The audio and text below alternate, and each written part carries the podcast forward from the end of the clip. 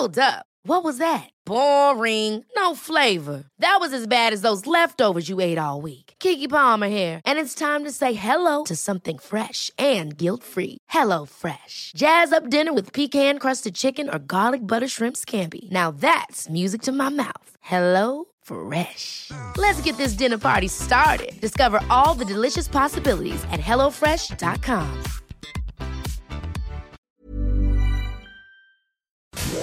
Inicia las noticias de la tarde con Jesús Martín Mendoza en Heraldo Radio.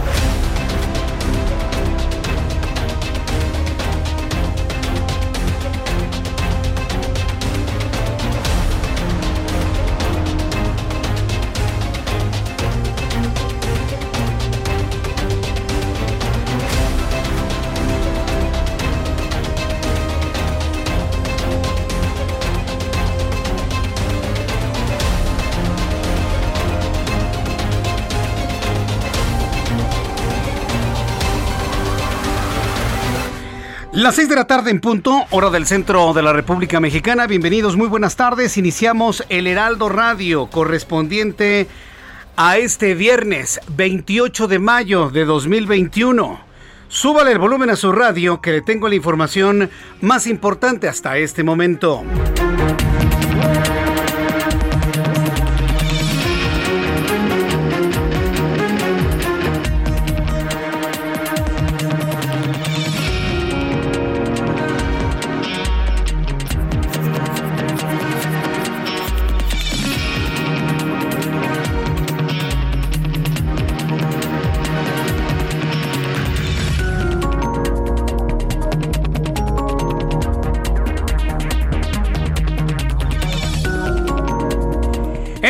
De noticias, en este resumen inicial, le informo lo siguiente. A cinco días de culminar las campañas, la Comisión de Quejas y Denuncias del Instituto Nacional Electoral ha ordenado al presidente de este país, a nuestro administrador, a nuestro empleado en el Palacio Nacional, que se abstenga de difundir propaganda gubernamental. Ya no es una petición, ya no es una convocatoria, ya no es un exhorto, ya es una, una, obligación, una exigencia que la autoridad electoral le esté enviando a este señor que trabaja ahí en el Palacio Nacional. Un hombre que no entiende que no debe meterse en las elecciones. Un hombre que prometió no hacer lo que hacían los otros. Un hombre que ha hecho exactamente lo mismo y aún peor. Y se lo decimos así directamente para que se siga quejando de los programas de radio. No meta sus manos en la elección, presidente López Obrador. No las meta sea el primero en poner el ejemplo, sea el primero en respetar la ley. No es una petición, se lo exigimos. Respete la ley, respete la ley electoral, respete las instituciones independientes, respételas. Es una petición que le hacemos los mexicanos. Le pagamos con nuestros impuestos y lo menos que queremos es que respete usted las reglas del juego tiene que ir la Comisión de Quejas y Denuncias del Instituto Nacional Electoral a pedirle, a exigirle que se abstenga de difundir propaganda gubernamental y expresiones de contenido electoral. Es increíble, es, es, insostenible. Y luego usted se queja de lo que publica el The Economist. Pues con actitudes como estas pueden seguir publicando eso y más cosas, presidente López Obrador. No nada más es la comisión de quejas, somos millones de mexicanos, sí dije millones, que le estamos pidiendo, no, exigiendo que se adhiera a las reglas electorales en el tiempo que falta antes del proceso electoral del domingo 6 de junio, que es de pasado mañana en 8. Ya las elecciones, ya están a la vuelta de la esquina. Le voy a tener todos los detalles más adelante aquí en el Heraldo Radio. Mientras tanto, el presidente nacional de Morena, Mario Delgado, ¿qué momento vivió? Estaba asustadísimo denunció que, que fue retenido y amagado con armas de fuego, armas largas, por un grupo armado junto con una comitiva de su partido, en el que se encontraba la senadora Guadalupe Covarrubias y la diputada Adriana Lozano. Esto les ocurrió mientras circulaban sobre la carretera Matamoros-Reynosa en Tamaulipas. Esto fue lo que denunció Mario Delgado.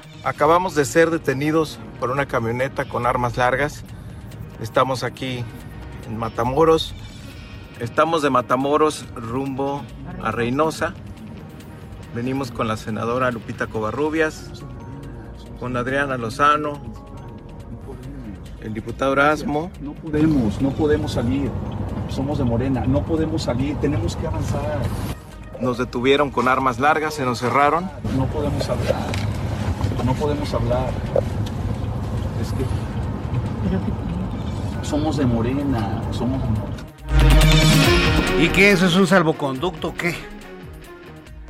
¿Y eso es un salvoconducto? ¿Qué ser de Morena? Es un salvoconducto. Eh, déjanos pasar, somos de Morena. ¿Y eso qué? ¿Charoleando qué? Señores, por el amor de Dios, hay muchos ciudadanos que no han tenido la posibilidad de decir que son de un partido político y sucumben ante el crimen organizado en las carreteras de toda la República Mexicana. Afortunadamente, y lo digo con toda claridad, afortunadamente no le pasó nada. Y celebramos que a este grupo de políticos, incluido el líder nacional del Movimiento de Regeneración Nacional, no tuvieron ningún problema más que el enorme susto del, del retén que tuvieron que librar. Más adelante le voy a tener reacciones de lo que ocurrió allá en Tamaulipas. Mientras tanto, este viernes fue asesinado el candidato a la primera regidura de la, de la planilla de Chiapas Unido en la alcaldía de Acapatehuala en la costa de Chiapas, Cipriano Villanueva Obando. El cuerpo de la víctima, 65 años, fue localizado en el tramo arenal embarcadero del municipio de Acapetagua. Siguen matando candidatos a unos días de que terminen las campañas. El juzgado décimo de distrito en materia administrativa de la Ciudad de México frenó la orden de extradición del ciudadano rumano Florian Tudor quien es señalado como líder de la mafia dedicada a la clonación de tarjetas bancarias de extorsión en Quintana Roo, quien fue detenido ayer en las instalaciones de la Fiscalía General de la República en la Ciudad de México y que es requerido por la justicia de su país.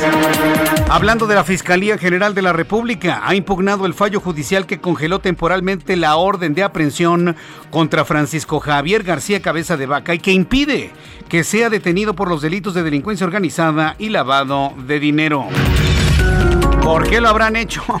No lo sabemos, pero pues andaban usando el caso del gobernador de Tamaulipas, culpable o no, no lo sabemos, pero lo estaban usando para tener efectos electorales. Lo congelaron, ¿por qué? Habrán de saber su juego, ya sabe, unas grandes cortinas de humo. También informo que este viernes tres trabajadores resultaron heridos por el deslizamiento de una trave. Acuérdense que no tenemos no tenemos responsables de lo ocurrido en la línea 12 del metro. ¿O que ya se nos olvidó? ¿Ya se le olvidó lo que ocurrió en la línea 12 del metro? ¿Ya nadie habla de la línea 12 del metro? ¿Ya nadie señala a quienes la diseñaron, la construyeron, le dieron mantenimiento no le dieron mantenimiento? Nadie señala ya nada sobre la línea del metro mente tan cortoplacista tiene la sociedad mexicana? Bueno, quiero decirles que ahí donde están recogiendo los despojos de lo que quedó en ese tramo que se vino abajo matando, sí, matando a 26 personas y hiriendo a más de 80, bueno, pues se volvió a deslizar una de las traves causándole lesiones a tres trabajadores. Tres trabajadores resultaron heridos por el deslizamiento de una de las traves que se derrumbaron durante los trabajos de retiro de escombros en el tramo de la línea 12 que colapsó el 3 de mayo en Tláhuac. Así lo informó la Secretaría de Gestión Integral de Riesgos y Protección Civil de la Ciudad de México. Están fuera de peligro, pero vaya, ya hay quienes dicen que ese tramo del metro está maldito. El director de Gobierno Digital de la Ciudad de México, Eduardo Clark García, anunció que como parte del programa Reactivar sin arriesgar en la capital, a partir de este lunes se incrementarán los aforos para acuarios, autocinemas, bibliotecas, billares, mercados, gimnasios, museos, hasta en un 50%, mientras que los teatros lo harán en un 40%, en tanto los spas y las salas de masaje reanudarán sus actividades. Esta es la voz de Eduardo Clark García. Estas actividades son las que incrementan el 50% de aforo, acuarios, autocinemas, bibliotecas y archivos, billares, boliches, casinos y casas de apuestas, centros comerciales y tiendas departamentales, mercados públicos, gimnasios, museos, parques de diversiones. Aumentan al 40% teatros y circos. En restaurantes eh, se incrementa el aforo en interiores al 50%, se autorizan a partir del lunes las áreas de juego infantil con uso riguroso de cubrebocas y limpieza constante. También reanudan a partir del día lunes actividades en espacios y salas de masajes, en sesiones individuales uno a uno y solo con cita, con las mismas medidas sanitarias, uso riguroso del cubrebocas todo el tiempo. Bien, pues esto es lo que comentó Eduardo Clark. Es un personaje interesante, Eduardo Clark, porque Vaya, es, un hombre que tiene una muy buena comunicación desde el punto de vista mediático. Es un hombre que lo siguen muchos jóvenes, muchos chavos en la Ciudad de México y, se, ha se ha convertido en un contra, no quisiera decir contrapeso, en un complemento, esa es la palabra correcta, en un complemento de difusión de información muy importante para la jefa de gobierno Claudia Sheinbaum. Lo platicaremos más adelante aquí en el Heraldo Radio. También en este resumen de noticias le informo que el fiscal general de Colombia, Francisco Barbosa, confirmó que tres personas murieron este viernes en hechos confusos sucedidos en Cali, ciudad que se ha convertido en el epicentro de las protestas en el país cafetalero desde hace más de un mes tras el anuncio de un proyecto de reforma tributaria propuesto por el gobierno de Iván Duque. Hay que decir decirlo, ya Iván Duque ya quitó, ya echó para atrás su propuesta de cobrar más impuestos. ¿Por qué generó tantos problemas eh, la política impositiva en Colombia? Porque debe usted saber que Colombia es el país donde la clase media paga más impuestos de toda América Latina. Y todavía querían cargarle más impuestos a los colombianos. Por eso estallaron. Por eso estallaron. Y aun cuando ya la propuesta fiscal ha sido retirada, las protestas continúan en varias ciudades colombianas.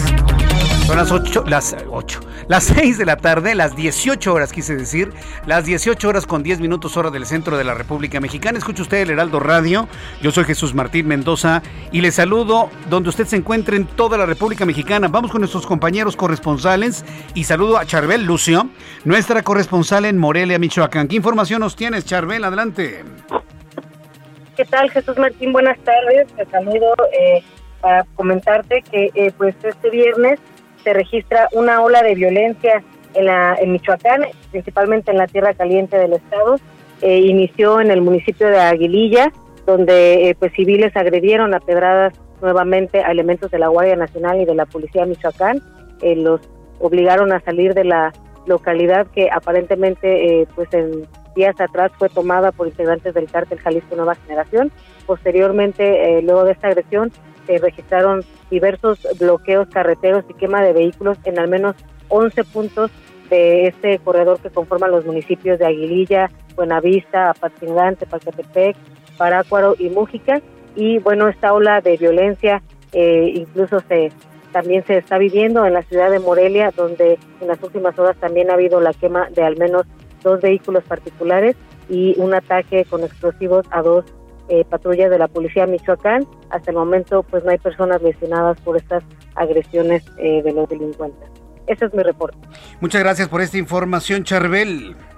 Seguimos pendientes. Seguimos pendientes. Saludo con mucho gusto a Jenny Pascasio, nuestra corresponsal en el estado de Chiapas. Adelante, Jenny, ¿qué información nos tienes? ¿Qué tal? Muy buenas tardes para informarte que un grupo de personas de los ejidos Cerro Perote, Galeana, Santo Domingo, La Cascada y Ángel Díaz presentaron los 31 paquetes con más de 19 mil boletas sustraídas del Consejo Distrital Electoral de Siltepec el pasado domingo. En un video que circula en las redes sociales, los representantes de cada ejido hicieron hincapié en la solicitud al gobierno de Chiapas y al Congreso del Estado de formar parte de Siltepec y no de Honduras de la Sierra como fue decretado. De hacer caso omiso a la petición advirtieron que la situación va a empeorar, pues están dispuestos a dar la vida por defender su dignidad. Amenazaron además con hurtar nuevamente las actas de que vuelvan a imprimir el Instituto Nacional Electoral y en este caso también el IEPC. Gracias por la información, Jenny. Estamos atentos, muy buenas tardes. Gracias, muy buenas tardes. Jenny Pascasio desde el estado de Chiapas. Y vamos a revisar información con nuestros compañeros reporteros urbanos, periodistas especializados en información de ciudad. Saludo a Daniel Magaña, quien nos tiene información. ¿En dónde te ubicamos, Daniel? ¿Qué tal, Jesús Martín? Muy buenas tardes. Nos ubicamos en la zona de Tlalpan, cerca de la estación de la Metro General Anaya es una velocidad por medio de 31 kilómetros por hora en dirección al sur.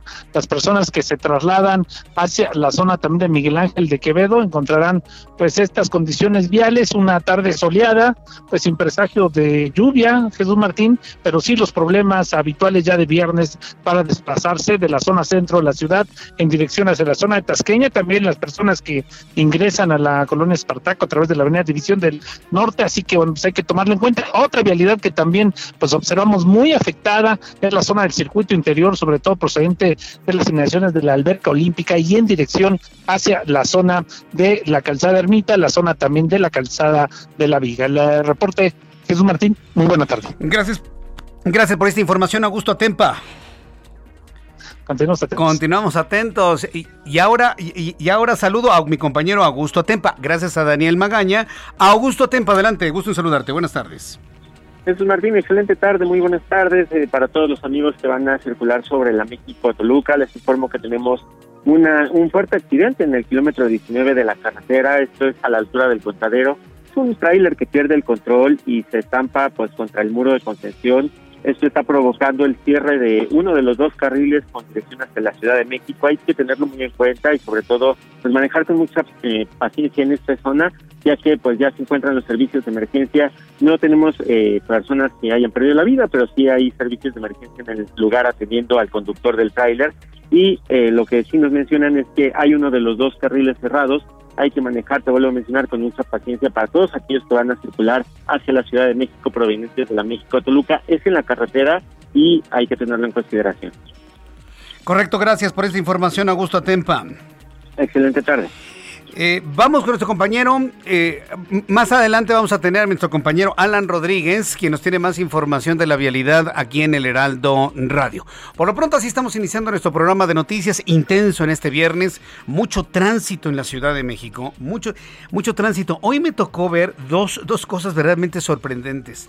Las gigantescas filas de personas y de automóviles para recoger comida de restaurantes aquí en Avenida de los Insurgentes las hamburgueserías a tope, las pizzerías a tope, los restaurantes donde venden alitas, que debe usted saber que comer alitas frecuentemente puede ser gravísimo para su salud. La grasa de las alitas y del pollo le pueden generar placas de ateroma en el corazón. No le estoy exagerando. Cualquier médico y nutriólogo que escuche esto no me va, a decir, no me va a decir que estoy mintiendo. ¿eh?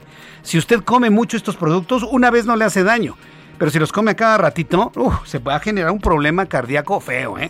Yo nada más, yo nada más le digo para que luego no, no esté usted sorprendido. Entonces, yo sí le quiero recomendar esto. Los restaurantes a tope. Y Avenida de los Insurgentes se ha convertido en una vialidad completamente inoperante. Un carril para automóviles. Uno.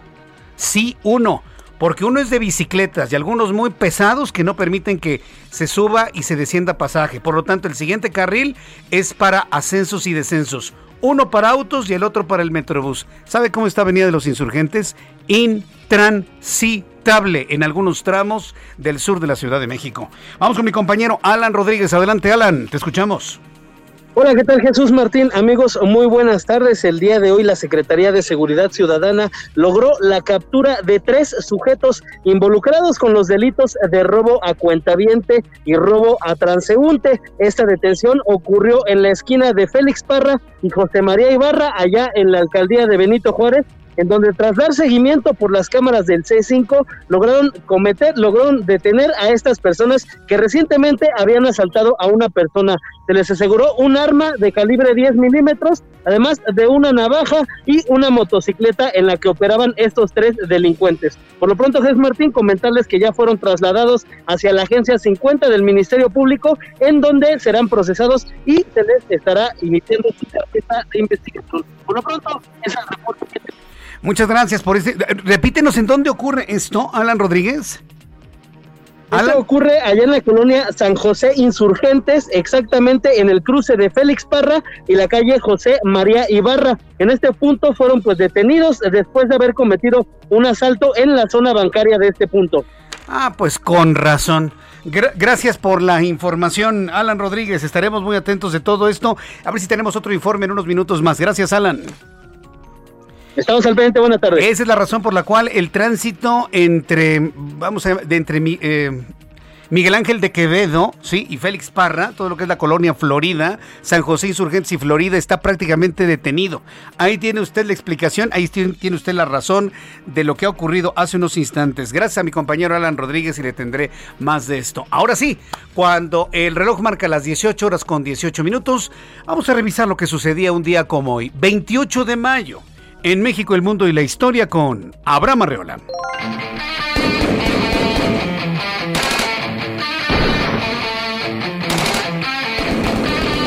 ¡Atrás! ¡Atrás! ¡No se rindan! ¡Resistan! ¡Resistan un poco más! ¡Somos la resistencia! Estamos cerca de lograrlo, solo faltan unas cuantas horas.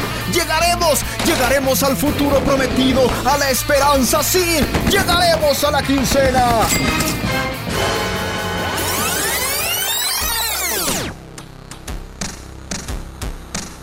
Y a un día como hoy en la historia. 1864, en nuestro país, Maximiliano de Habsburgo y Carlota de Bélgica llegan a Veracruz. Y por eso mismo, hoy es el día de la hamburguesa. No, no es cierto, eso no tiene nada que ver. De todos modos, sí, hoy es el día de la hamburguesa. Así que a disfrutar, pero esto todavía no acaba porque tenemos más. En 1928, en los Estados Unidos, se fusionan las automotrices Chrysler y Dodge. En 1929, en México, el presidente Emilio Portes Gil le concede autonomía a la Universidad Nacional Autónoma de México. En 1942, México le declara la guerra a las fuerzas del eje e ingresa formalmente a la Segunda Guerra Mundial. En 1738 nace Joseph Ignace Guillotin, un francés que como ya se imaginarán y lo dice su apellido, este señor además de ser médico y diputado pues fue... Pues se equivocaron, no fue el inventor de la guillotina, pero sí propuso su utilización en Francia, por eso le pusieron su nombre, como a los Juanitos o a los Quinazos, etcétera, etcétera, pues un fenómeno muy similar. Además, en México es el Día del Estudiante Secundario, en España es el Día Nacional de la Nutrición y en Argentina es el Día de los Jardines de Infante. También en Uruguay es el Día del Geólogo. Amigos, esto fue un día como hoy. En la víspera de una esperanza. Y un futuro mejor de una quincena que nos aguarda. Y en la historia. Muchísimas gracias Jesús por todo el espacio. Y también muchísimas gracias Orlando y George. Hasta la próxima amigos.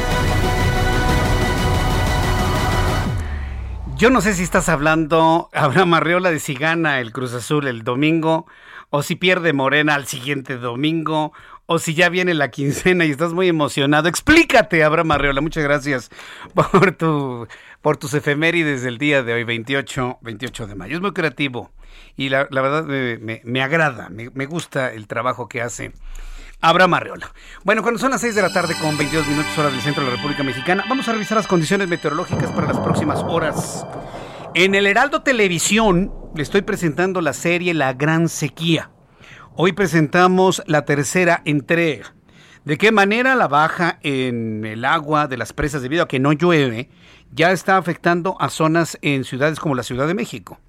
Colonias de alcaldías como Benito Juárez, Coyoacán, Miguel Hidalgo, Álvaro Obregón, que nunca han sufrido de falta de agua, empiezan a tener tandeos por la escasez de líquido. Y, esto sí lo quiero decir, sobre todo en aquellas colonias donde la gente, nada más al abrir una llavecita y le sale el agua, piensan que hay agua de sobra para regar jardines. Yo creo que en este momento hay que dejarle la jardinería y el riego de jardines a Dios nuestro Señor y su lluvia, ahorita. El agua que va por la tubería principalmente debe ser para consumo humano y sobre todo restringido. Entonces, esto es lo que, lo que en unos instantes le voy a tener de detalles. Voy a abrir un espacio, voy a abrir un espacio en el, en el clima. Vamos con, vamos con Rogelio López. Hay una persecución policíaca en las calles del Pedregal de San Ángel. Adelante, Rogelio, ¿qué pasa?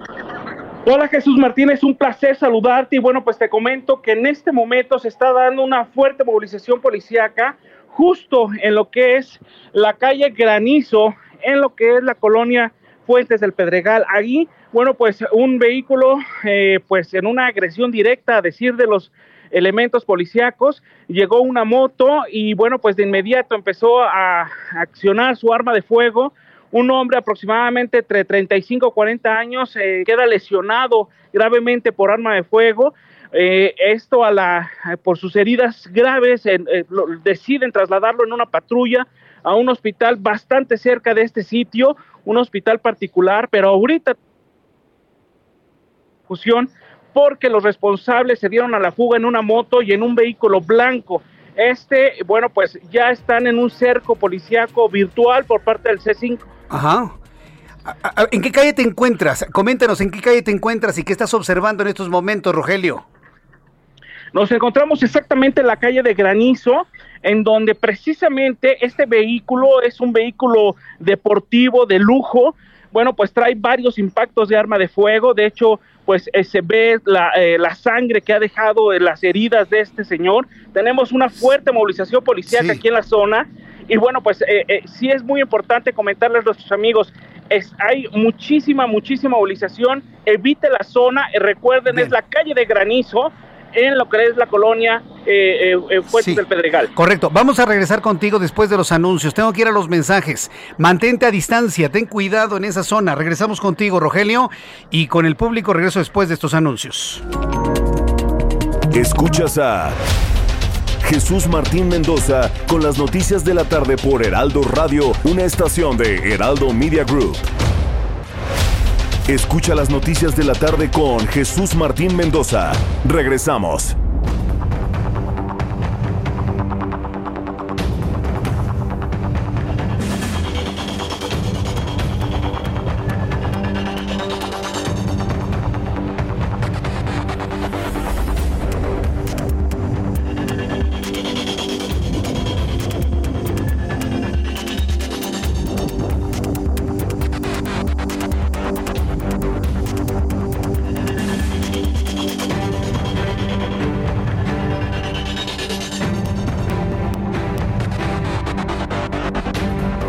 Las 6 de la tarde, las 6 de la tarde, las 6 de la tarde con 30 minutos hora del centro de la República Mexicana. Escucha usted el Heraldo Radio, yo soy Jesús Martín Mendoza.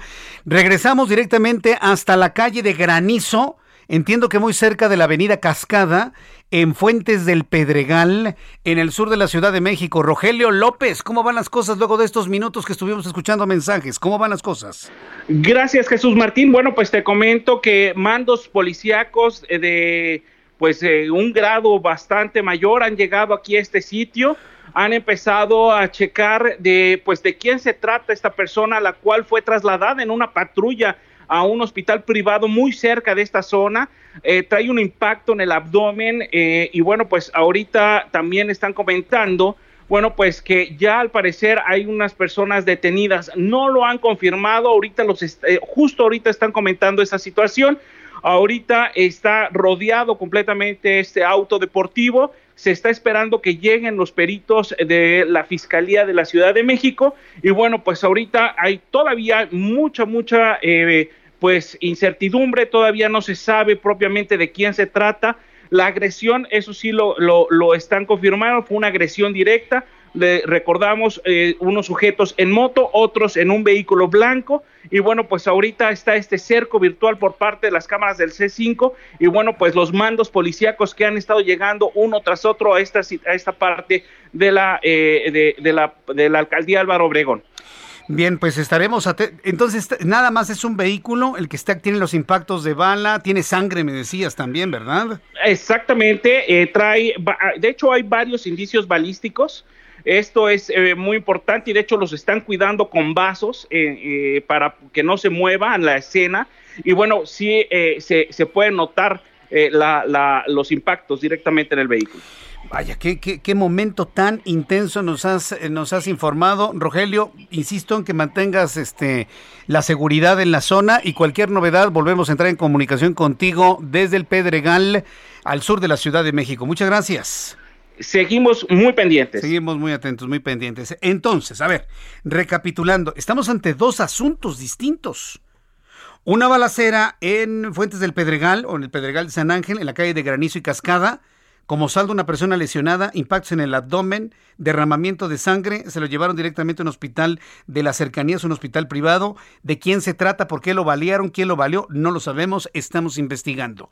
Otro asunto, Avenida de los Insurgentes Sur, Colonia San José, Insurgentes y La Florida. Ladrones de cuentavientes a bordo de motocicletas fueron detenidos por elementos de la policía capitalina. La vialidad está afectadísima en Avenida de los Insurgentes Sur los eh, malandros ya fueron llevados al Ministerio Público y ahí estamos a la espera de una actualización más por parte de nuestros compañeros reporteros urbanos. Dos asuntos importantes que ocurren en el sur de la Ciudad de México. Para usted que me escucha en Guadalajara, para usted que me escucha en Monterrey, en Tijuana, en cualquier parte de la República, en Acapulco, amigos de Acapulco, un gran saludo, en Puebla, en Veracruz, en Villahermosa, en Oaxaca, a través del 977 esto que ustedes están escuchando es el, ambiente que se vive en una Ciudad de México que prácticamente ha regresado a la normalidad. Una Ciudad de México que prácticamente, aunque tenemos semáforo amarillo y se ha confirmado el semáforo de riesgo epidemiológico en color amarillo para la próxima semana, pues prácticamente estamos en una actividad ya de color verde, completamente. Restaurantes a tope, plazas comerciales a tope, gimnasios ya con más afluencia, boliches, cines, museos, en fin, más adelante le voy a tener todos los detalles de lo que dio a conocer Eduardo Clark, el director digital del gobierno de la ciudad de México. Bien, cuando son las 6 de la tarde con 35 minutos hora del centro de la República Mexicana, rápidamente nada más le doy a conocer el pronóstico para el día de mañana, para nuestros amigos que nos escuchan en, eh, algunos puntos de la República Mexicana. Ya rápidamente le informo, por ejemplo, para quienes van a ir a Cuernavaca, Morelos, el día de mañana, se van a encontrar con una ciudad completamente soleada en la mañana y con nublados por la tarde. 15 la mínima, máxima 29. Para quienes van a la zona de balnearios, es decir, la zona de Huastepec, para quienes van para allá al balneario. Por cierto, el Parque Acuático Huastepec anunció esta semana que ya reabrió sus puertas. 18 la mínima, máxima 32 en este momento, 29 grados Celsius en esta zona. Para nuestros amigos que nos están escuchando en Hermosillo, Sonora, 39 en este momento, mínima 19, máxima 42 para el día de mañana. Qué calor. Acapulco Guerrero, 31 grados en este momento, 26 la mínima, máxima 32 para el día de mañana. Y aquí en la capital de la República, el termómetro está en 27, la mínima en 13 mañana al amanecer y la máxima máxima 29 grados Celsius. Las 6 de la tarde con 36 minutos, las 6 de la tarde con 36. Esto es el Heraldo Radio y yo soy Jesús Martín Mendoza que le acompaño con las noticias en esta tarde como lo he hecho uf, desde el año 1999. Alguien me preguntaba que cuando empecé a darle noticias a esta hora de la tarde, desde 1999 en el programa Desde el Centro de la Noticia. Luego en 2005 hasta el 2019, pues estuve en Radio Centro, usted se acuerda, ¿no? Ahí en Radio Rent, que ya no existe. Y ahora, bueno, pues desde 2019 hasta este momento, pues aquí acompañándole en el Heraldo Radio a esta hora de la tarde. Bien, vamos a revisar algunos de los asuntos importantes el día de hoy y tiene que ver con lo que le está ordenando, ¿eh? Ya no pidiendo, ya no solicitando, ya no es un exhorto, ya es una orden de la autoridad electoral para que el presidente se calme y saque sus manos del proceso electoral. Que ya no intervenga, que ya no violente la ley. Es una orden la que le está dando la autoridad electoral. ¿Qué es la autoridad electoral? No es un partido político, no es una institución del gobierno, es una institución ciudadana. Es como si los ciudadanos, usted y yo, le ordenáramos a nuestro administrador, oye, tranquilo, deja este asunto para nosotros, los ciudadanos. Nosotros nos vamos a encargar de saber por quién sí vamos a votar y por quién no vamos a votar. Somos ciudadanos, presidente, que con base en lo que hemos visto en su desempeño, el desempeño de su partido y las cosas que han ocurrido en la Ciudad de México y en otras partes del país, ya hemos tomado nuestra decisión. Yo ya tomé mi decisión de por quién sí voy a votar y por quién no voy a votar jamás. Yo ya la tengo. Y la mayoría de los ciudadanos la tenemos. Y pretender que con violencia, pretender que con espanto, con susto, con ejecuciones, con advertencias, con amenazas, la gente no salga de sus casas, me parece la actitud más antidemocrática que he conocido en, en toda mi vida, como ser humano, como persona. Entonces sí pedirle al presidente de la República que saque sus manos, sí pedirle, como pide el INE, que deje de hacer propaganda política, porque él prometió respetar la ley. Prometió guardar y hacer guardar la constitución de la República. Y es lo único que le estamos pidiendo. ¿eh? No le estamos pidiendo nada más, más que el respeto a nuestra Carta Magna y por lo tanto a todas las leyes que nos rigen como nación. No le estoy pidiendo nada fuera de lugar, ¿eh, presidente? Nada absolutamente. El Partido Acción Nacional presentó dos quejas en contra del presidente de la República por las expresiones que realizó durante sus conferencias matutinas del 5 de abril al 18 de mayo, así como los días 20 y 26 de mayo. El Partido Acción Nacional consideró que en ellas se ha difundido propaganda gubernamental y se realizaron manifestaciones político-electorales dentro del periodo de campaña de los procesos electorales federal y local en curso, violentando con ello los principios de imparcialidad, equidad, neutralidad que deben imperar para el Ejecutivo durante la contienda electoral. También denunció el incumplimiento a la pauta de los canales transmitidos por el Sistema Público de Radiodifusión del Estado mexicano, es decir, Canal 11. Pobre Canal 11. Era tan bueno el Canal 11, era tan inteligente, era tan inteligente el Canal 11. Ya no lo es, ya no lo es. Canal 14 y Canal 22, toda vez que durante la transmisión de las conferencias matutinas no se habría difundido la pauta de promocionales ordenada por el INE. Vaya. Por ello solicitó como medida cautelar la suspensión de las conferencias matutinas y su difusión en redes sociales y sitios oficiales de Internet hasta el próximo pues 7 de junio, ¿no? Que sería el día siguiente, ¿no? Pero se está pidiendo que se cancelen las conferencias matutinas, no porque tengan algún problema las conferencias matutinas, sino porque quien las hace no sabe respetar. Porque quien las conduce no sabe respetar la ley electoral. Esa es, la, lógica de todo esto. Entonces, eso es lo que están pidiendo los partidos políticos. ¿Qué le parece? Yo le invito para que me dé su opinión a través de Twitter, arroba Jesús Martín y a través de mi canal de YouTube, Jesús Martín MX. Me dice José María Moreno, son canales comunistas. No, no son comunistas, son los canales del Estado. Pero yo en lo personal sí, sí, sí, extraño la inteligencia que tenía todavía hasta el año 2018 el canal 11, el 11.1 y el 11.2. Sí definitivamente. 11 niños. Eh, Nezahual Tecolotl dice Jesús Martín, las Fuerzas Armadas no votamos. ¿Qué se puede hacer? Sí votan. Son ciudadanos. Nada más se quita usted el uniforme, va con su credencial para votar, va a donde le toque y listo. Buenas tardes, me dice Ulu Ulu. Gracias, José Carmen Olvera Mendoza. Todos va por México. Jesús Martín Mendoza, gracias. Enrique Nolasco, Jesús Martín, qué miedo le está dando al presidente. No seas ingenuo. Ese señor nunca va a entender que saque las manos de las próximas elecciones. Ah, no, me queda clarísimo. Ah, sí. Mire, nosotros no nos podemos quedar callados. Tenemos que decir lo que debe de ser, pero de allí a que lo haga, es más, cuando lo señalamos, lo hace más. Cuando lo señalamos lo hace más. Eso me queda claro. No, en eso sí tiene usted toda la razón. No seamos ingenuos. Totalmente de acuerdo. En otras noticias, el expresidente de México, Felipe Calderón Hinojosa, o el presidente de México 2006-2012, Felipe Calderón Hinojosa, advirtió que las elecciones del próximo 6 de junio van más allá de elegir entre distintos candidatos, propuestas o trayectorias, por lo que los mexicanos tendremos la oportunidad de decidir entre la democracia y la dictadura y llamó a votar por la oposición para evitar que México se convierta en el país de un solo hombre. Esto fue lo que dijo el expresidente Felipe Calderón, que por cierto, ¿eh? Este, este, comentario que hace Felipe Calderón, la primera vez que lo pronunció fue dentro del programa, eh, con eh, un programa en el que desayunó con Carlos Alarraqui en Atípica el TV. Inclusive yo se lo comenté. Tuvimos la oportunidad de ver el programa y a mí me brincó es esa frase, ¿no? El próximo 6 de junio tenemos de dos sopas, democracia o dictadura, o el país de un solo hombre. Esto fue lo que dijo hoy Felipe Calderón Hinojosa. En estas elecciones tendremos que decidir entre democracia o dictadura. En efecto, es una elección donde vamos a escoger entre la democracia que tenemos, que nos costó mucho trabajo construir, y donde podemos discutir y debatir en paz quienes pensamos distinto, propuestas distintas, pero al fin podemos decidir sin odio, democráticamente, lo que es mejor para México. Eso lo podemos perder.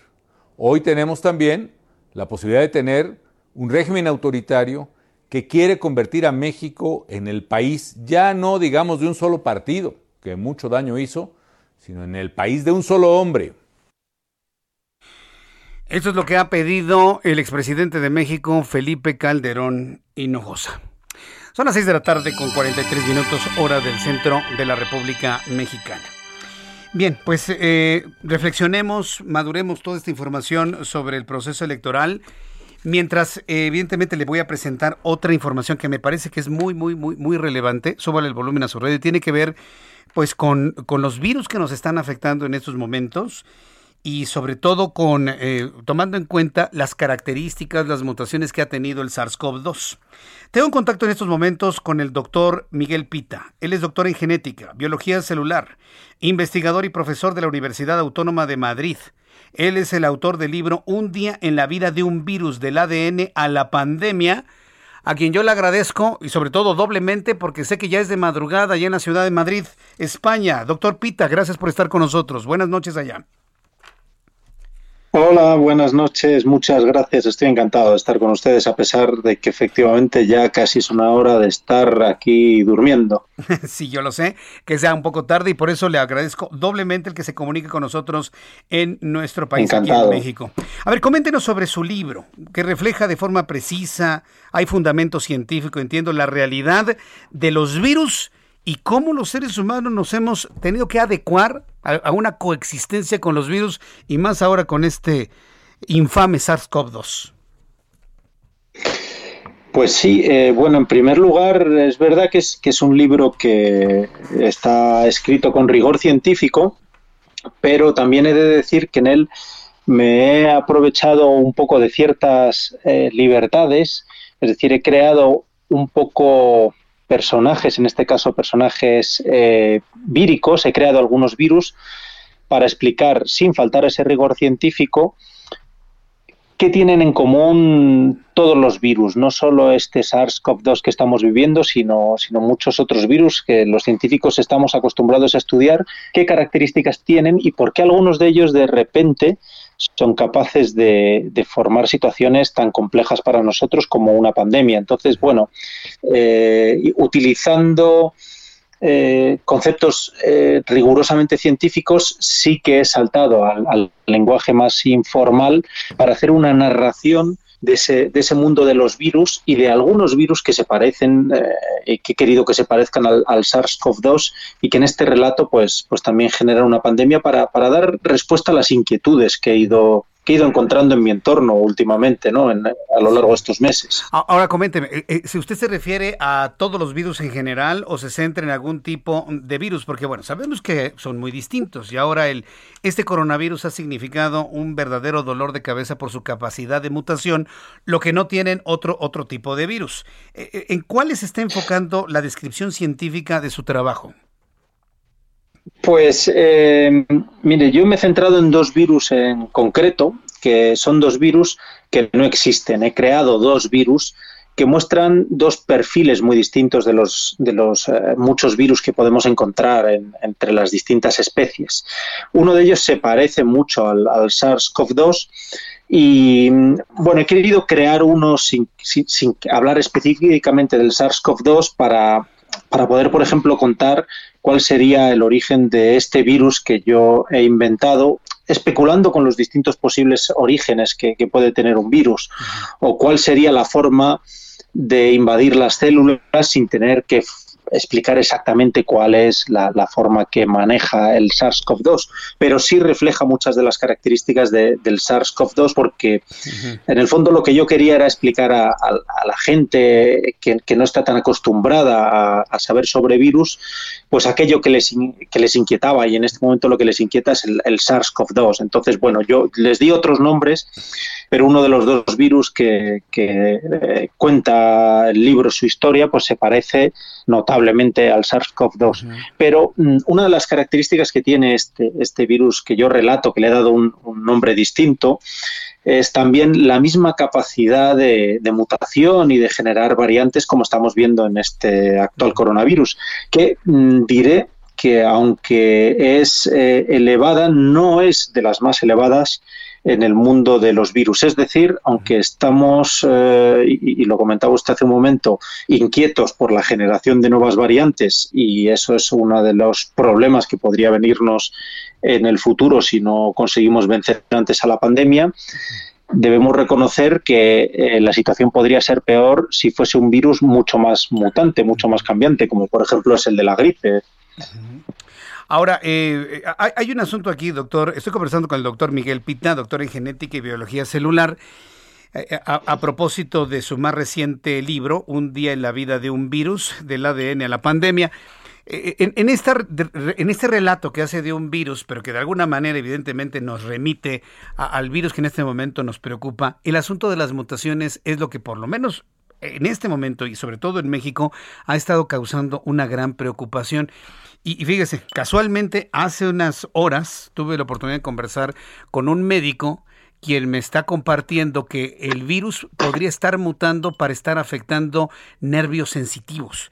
O sea, las primeras afectaciones son al, olfato, que es los nervios del bulbo olfativo, el gusto, por supuesto, los mismos nervios que conectan con el cerebro, y ya hay varios médicos que han detectado afectaciones en el nervio auditivo. Esto ha sido para mí un, una cosa verdaderamente sorprendente el saber que ahora pareciera que es una variante de este virus, no lo pueden asegurar con toda certeza, pero que una variante estaría afectando la capacidad auditiva. El virus que usted describe acá en su libro también tendría esas capacidades de afectar las terminaciones nerviosas sensitivas de los seres humanos, doctor Pita. Bueno, eh, en primer lugar, sí que es, interesante aclarar que, igual que decía hace un minuto que el SARS-CoV-2 no es un virus que tenga una tasa de mutación, de generar variantes muy altas, lo cual en el fondo es una ventaja para nosotros, porque si no resultaría mucho más complicado combatirlo. Eh, sí que es verdad que el enorme mm, tamaño de, o la enorme cantidad de casos que estamos presenciando al ser una pandemia mundial sí que hace que haya más probabilidades de que mute, porque la tasa de mutación depende de dos cosas, de las características del propio virus y de la cantidad de personas infectadas. Entonces, las características del virus no son las de un virus muy mutante. Sin embargo, como hay una pandemia mundial, sí que se está facilitando el que cambie. Y una de las muchas mutaciones que, se están viendo es eh, efectivamente las que generan efectos a, nivel eh, neurológico, ¿no?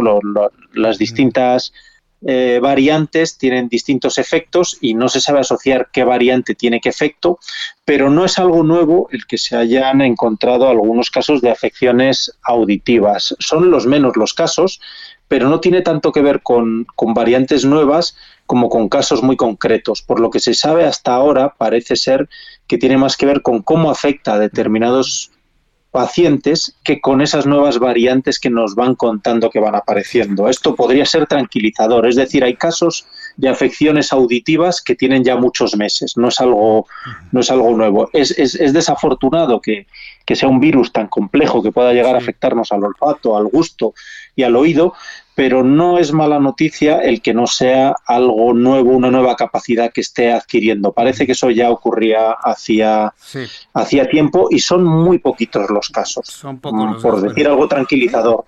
Sí, es, tranquilizador, pero sin embargo son las manifestaciones que va teniendo finalmente este virus.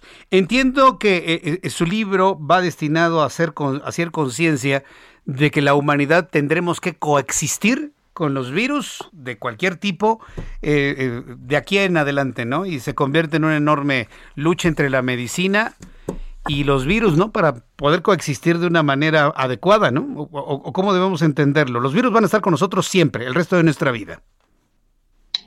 Mm, sí, vamos a ver. Eh, bueno, en, primer lugar sí que diría que en, mi libro trato de simplificar un poco las situaciones porque lo que quiero es que sea un libro para cualquier persona, sin entrar en, grandes complejidades. Por ejemplo, refiriéndonos a la, pregunta anterior, eh, yo no entro en detalle de si los virus que, yo cuento, que, como usted bien decía, se reflejan muy bien o se parecen mucho al, actual coronavirus, porque esa es la intención, hablar del actual coronavirus.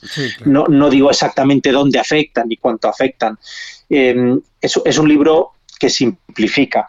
Y sí que hay, hay una idea que yo creo que es general y es importante, que está en el libro y que, y que me gusta recalcarla, y es que ya llevamos coexistiendo con los virus mm, desde el principio de nuestra existencia.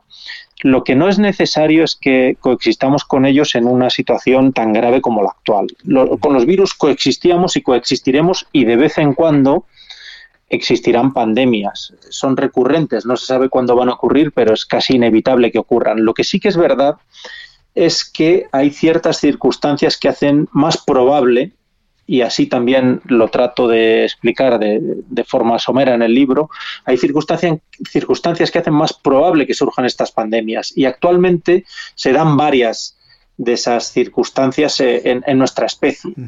Entonces eso sí que haría que a lo mejor sea un poquito más probable que las pandemias ahora ocurran, en vez de cada 100 años, cada mucho menos. Y eso sí que, sí, que es grave y tenemos que estar alerta. Circunstancias que hacen que sea más probable. Eh, superpoblación, globalización, eh, acceso a, a especies salvajes. Es decir, hay una serie de presiones que ejerce la humanidad sobre el planeta que eh, de alguna manera nos están exponiendo un poquito más. Pero los virus estaban ya ahí antes y, probablemente seguirán estando exactamente igual después de que nosotros desaparezcamos. Doctor Miguel Pita, yo le agradezco mucho el que nos haya compartido algo de su trabajo en el libro. Eh, ¿Ya está en México? ¿Ya se, ¿Ya se vende también en México su libro? Sí, ya se vende, ya se venden tanto en papel como, como en digital. Como en digital, correcto. Le agradezco mucho, doctor Pita. Veremos su libro y lo seguiremos comentando en otra oportunidad aquí en el Heraldo. Muchas gracias. Un gusto. Hasta pronto, que le vaya bien. Gracias y buenas noches allá. Voy a los mensajes, regreso con resumen de noticias. Escuchas a Jesús Martín Mendoza con las noticias de la tarde por Heraldo Radio, una estación de Heraldo Media Group. Escucha las noticias de la tarde con Jesús Martín Mendoza. Regresamos.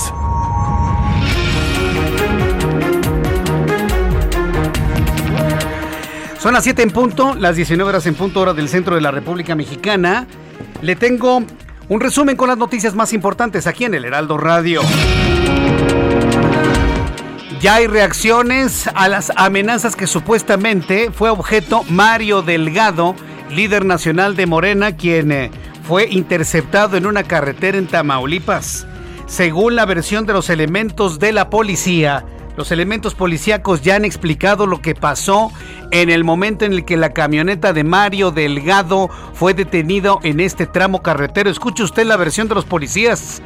Aseguran que los hombres que se le emparejaron al vehículo donde viajaba Mario Delgado y comitiva eran simples seguidores de Leticia Sánchez Guillermo, diputada local de Morena, y no se trataba de hombres con armas largas. La policía local ha echado por tierra, ha tirado por tierra la versión de un delgado que aseguró que fue amenazado con armas largas. No, se trataba de seguidores de Leticia Sánchez, la diputada local, que le quieren hacer peticiones. Ahí va la diputada. Llegaron, se le emparejaron. Oiga, diputada. Y Mario Delgado pensando que eran sicarios allá en Tamaulipas. Es increíble lo que en este momento se está conociendo. Que se sepa a nivel nacional fuerte y claro. Se lo estoy informando. Fuente, la revista Proceso.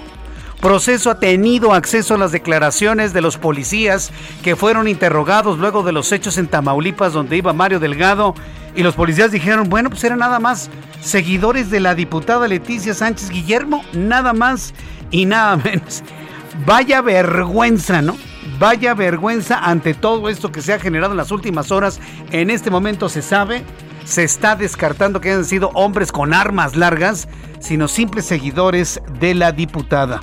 Son versiones de los policías de fuerzas especiales que cuidaban a Mario Delgado en su gira y desmintieron que el dirigente de Morena y su equipo fueran detenidos por hombres armados. Su propia seguridad está desmintiendo a Mario Delgado. Otro elemento más de criterio, ¿no? Otro elemento más de criterio para tomar decisiones en los próximos días. En este resumen de noticias le informo que el juez de control del Centro de Justicia Penal Federal en el reclusorio norte, Marco Antonio Fuerte Tapia, determinó que la detención del presunto líder de la mafia rumana que opera en Quintana Roo, Florian Tudor, fue legal por lo que el gobierno de Rumania tiene 60 días para formalizar a México la petición de extradición. El gobierno de Tamaulipas desmintió al presidente nacional de Morena, Mario Delgado. Aseguró que las personas que retuvieron la camioneta en la que viajaba sobre la carretera Reynosa Matamoros no estaban armadas y pidió al líder morenista que interponga su denuncia correspondiente ante la instancia federal o local por los hechos que denunció en las redes sociales. Ah, sí, porque ese es un dato adicional. Mario Delgado no ha presentado ninguna denuncia. Nada más ha hecho un escándalo mediático, pero no ha presentado ninguna denuncia. Así que bueno, pues también aquí le invitamos a Mario Delgado que presente su denuncia por eh, las agresiones de hombres armados, armas largas. Los mismos policías que lo cuidaban ya lo desmintieron. Nada más imagínense la vergüenza en la que se encuentra ahorita el líder nacional de Morena. La Secretaría de Seguridad Pública del Estado de Morelos informó que un total de 15 personas resultaron heridas tras una carambola en la que se vieron involucrados 18 vehículos cuando circulaban por el distribuidor vial Palmira en la ciudad de Cuernavaca, Morelos. Oigan, es que van a 180 kilómetros por hora en Palmira. A ver, eh, aquí sí yo me detengo, ¿eh? Porque yo he transitado por ese lugar en Cuernavaca. Van así, así, tortugos, tortugos a 140 kilómetros. 120 kilómetros, así, tortugas. Todo el mundo va a 160, 180, 200, 220 kilómetros por hora en ese tramo de autopista. Pedir a la Guardia Nacional que si de algo sirve, si de algo sirve la Guardia Nacional, que yo nada más la veo con sus carritos que parecen nada más este como piso de, como tablero de ajedrez. A ver, señores, vayan y regulen la velocidad en ese tramo de autopista del Paso Express en la ciudad de Cuernavaca. Es, y, también camiones de alto tonelaje a 160, 180 kilómetros por hora. A ver si por lo menos esta petición se escucha.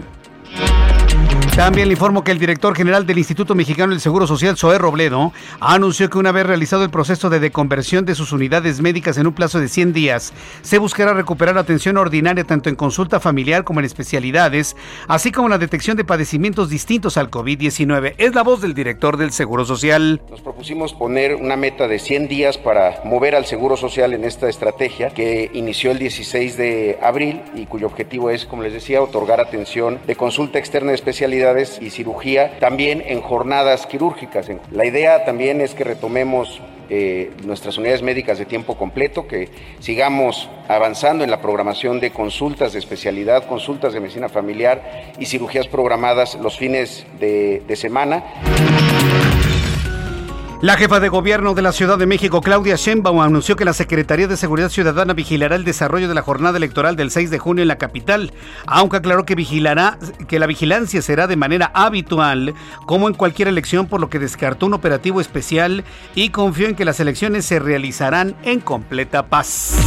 La Fiscalía contra Delitos Transnacionales de Guatemala dio a conocer que 33 personas fueron detenidas este viernes en coordinación con autoridades de El Salvador, esto como parte del operativo Escudo Regional 2021, en el que ambos países buscan combatir las extorsiones y el crimen transnacional. Estas son las noticias en resumen. Le invito para que siga con nosotros. Le saluda Jesús Martín Mendoza.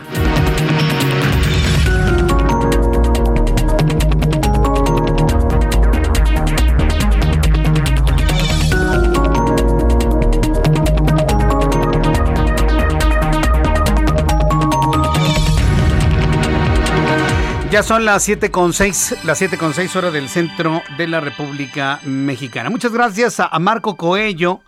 Le voy a dar un adelantito. Marco Coello me informa que al día de hoy se han sumado 2.408.778 personas transmitidas con el COVID-19. Es decir, de ayer al día de hoy se han sumado 3.006.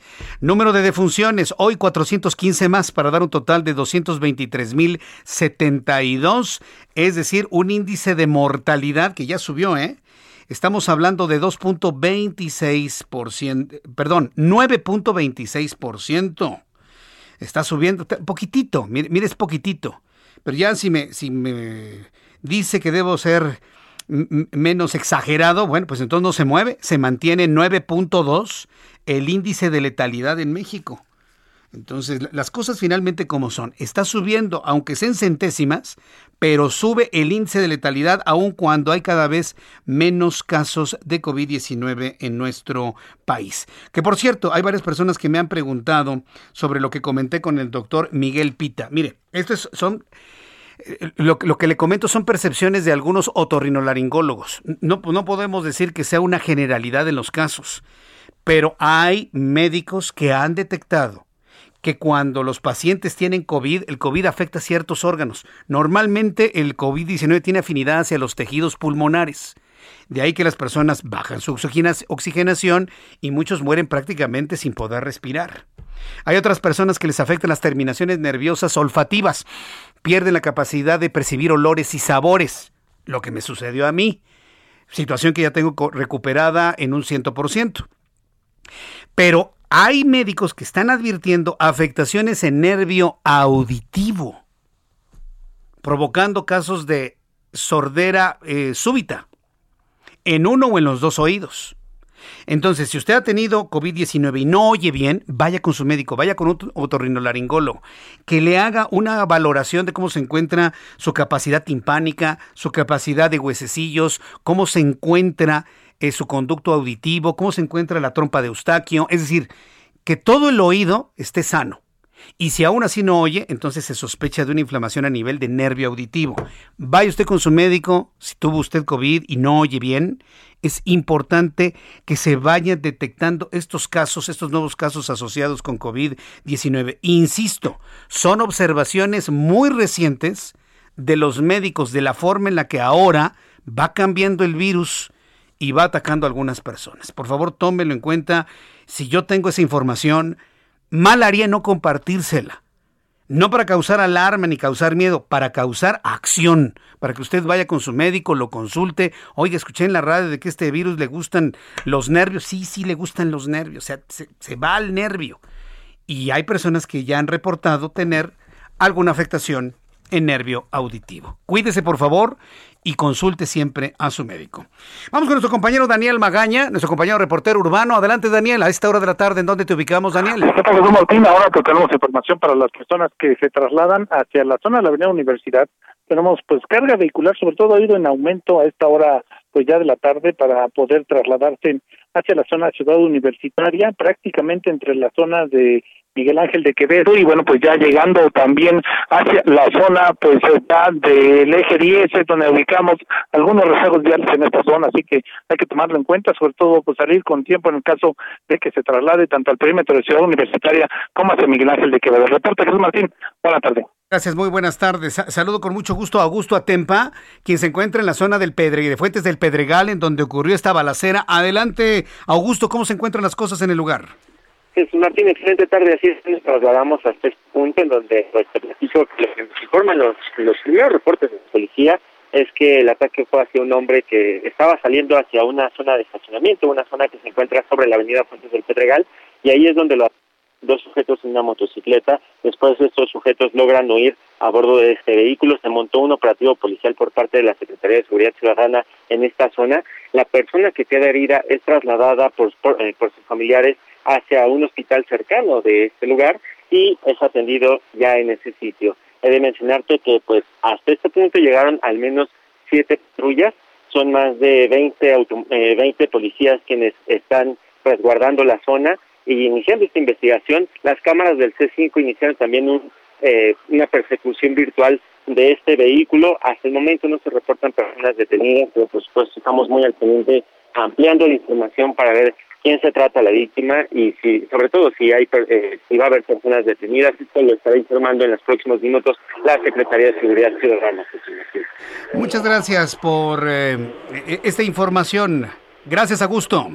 Seguimos pendientes. Seguimos pendientes. Y vamos ahora con Alan Rodríguez, quien nos tiene la información luego de la detención de algunos malandros que asaltaban cuentavientes en Avenida de los Insurgentes Sur, a la altura de la Florida y San José Insurgentes. Adelante, Alan.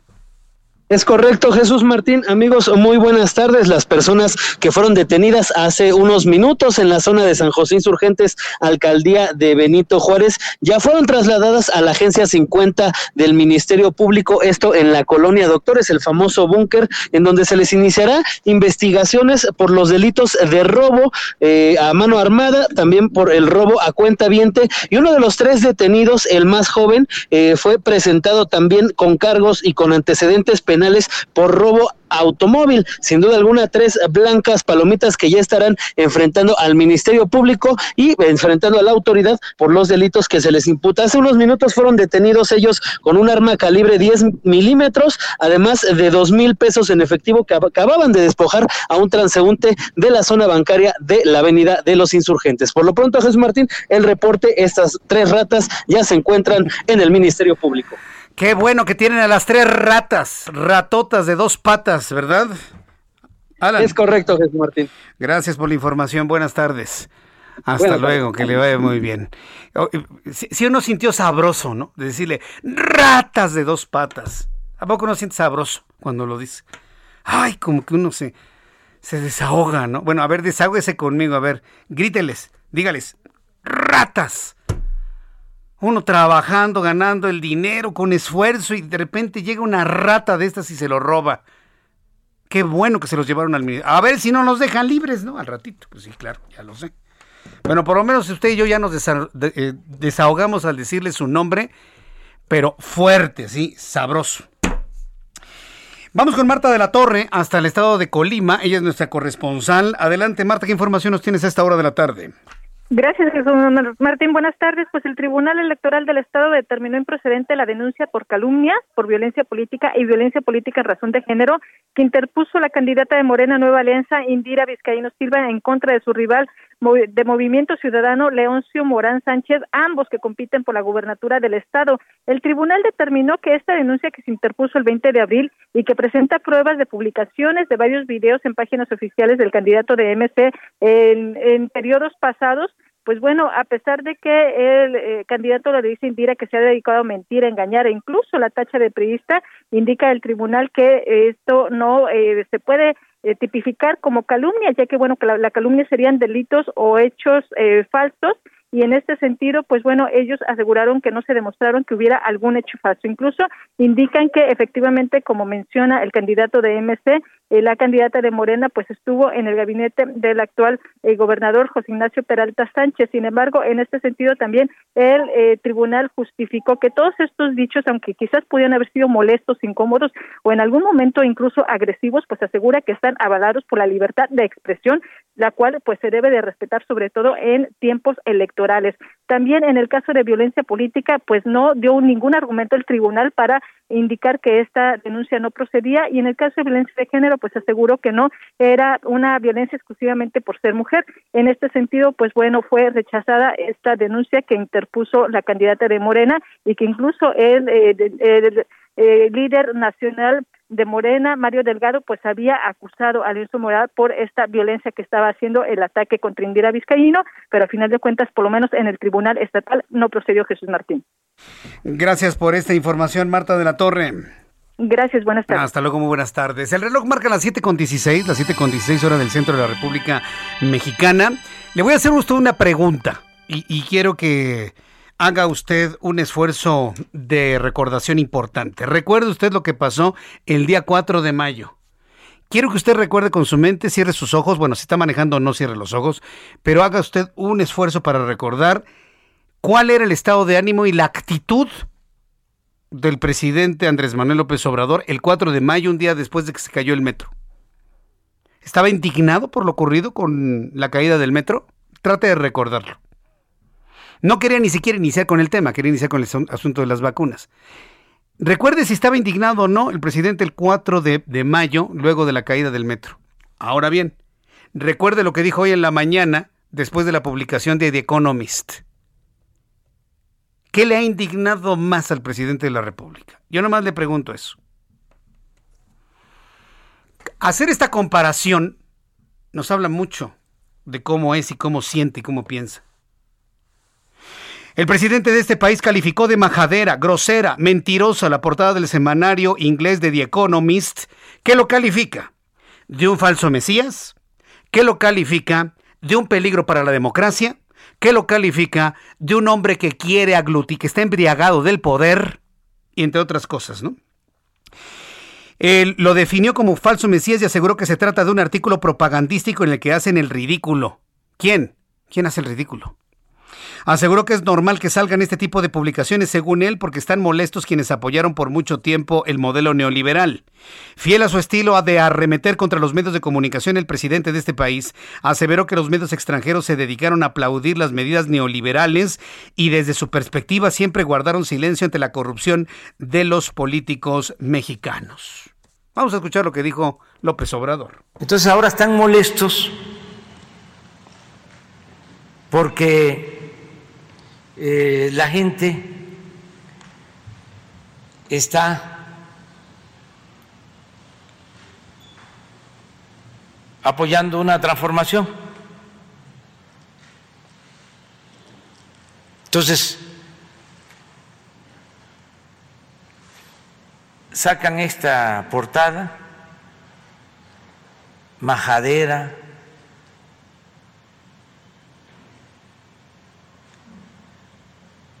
muy este grosera, desde luego mentirosa, llamándome el falso Mesías. ¿Se acuerdan de...? Con eso, ya con eso, ya, ya, ya, ya, ya.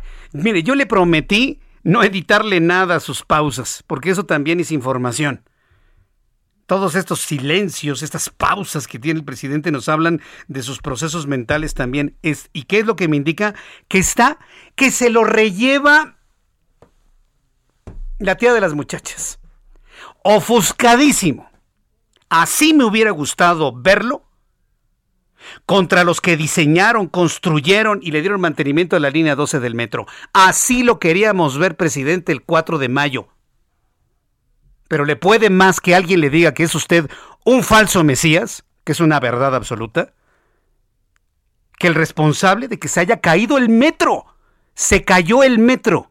A ver, se cayó el metro con todos los trenes y se murieron 26 personas y yo no lo vi ni lo escuché tan indignado como hoy cuando una revista extranjera hace un análisis muy crítico de su mal desempeño. Dios santo, que esto nos sirva también de elementos para tomar decisiones, por favor.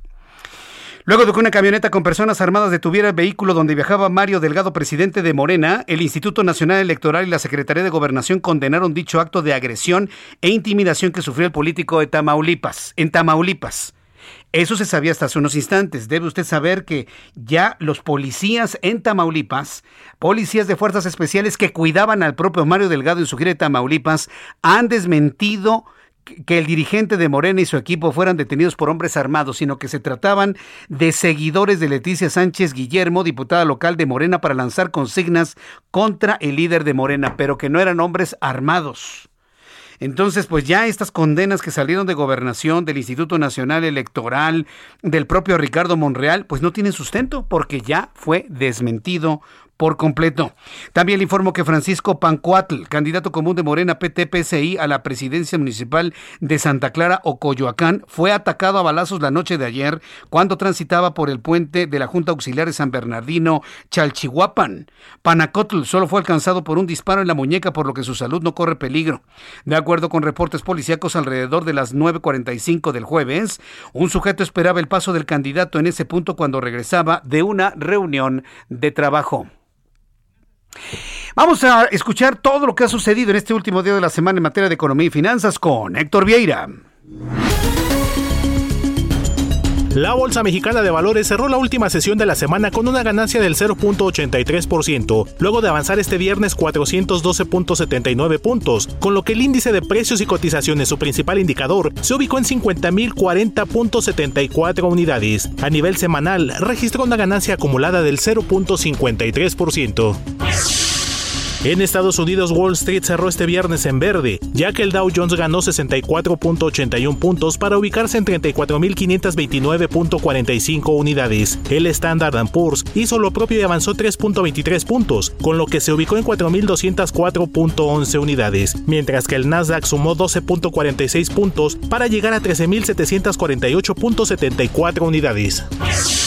En el mercado cambiario el peso mexicano se recuperó 0.25% frente al dólar estadounidense, al cotizarse en 19 pesos con 82 centavos a la compra y en 19 pesos con 94 centavos a la venta en ventanilla. El euro por su parte se cotizó en 24 pesos con 11 centavos a la compra y 24 pesos con 30 centavos a la venta.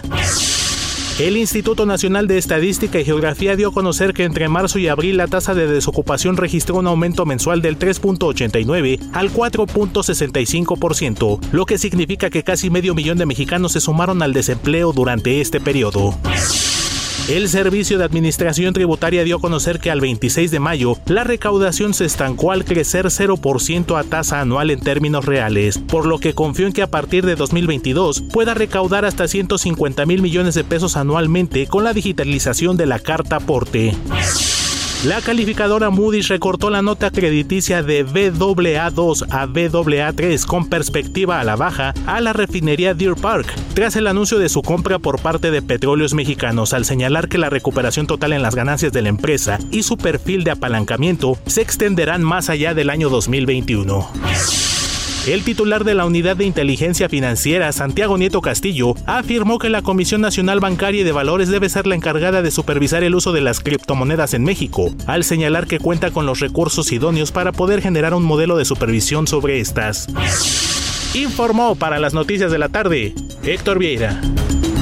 Muchas gracias Héctor Vieira por la información que nos has proporcionado el día de hoy. Cuando faltan, bueno, cuando son las 7.24, las 7.24 horas del centro de la República Mexicana, quiero informarle que la Secretaría de Salud ha informado que la primera semana de junio comenzará la vacunación para personas de 40 a 49 años. Ya regístrese mivacuna.salud.gov.mx.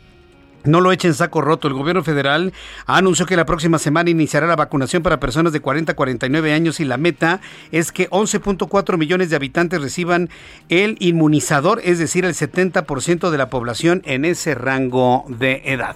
Vamos a ir a los mensajes. Al regreso le tengo más información de todo lo que sucede en la Ciudad de México y en toda la República Mexicana. Yo le invito para que me escriba a través de Twitter, arroba Jesús Martín MX y en mi canal de YouTube. Jesús Martín MX. Escuchas a Jesús Martín Mendoza con las noticias de la tarde por Heraldo Radio, una estación de Heraldo Media Group. Escucha las noticias de la tarde con Jesús Martín Mendoza. Regresamos.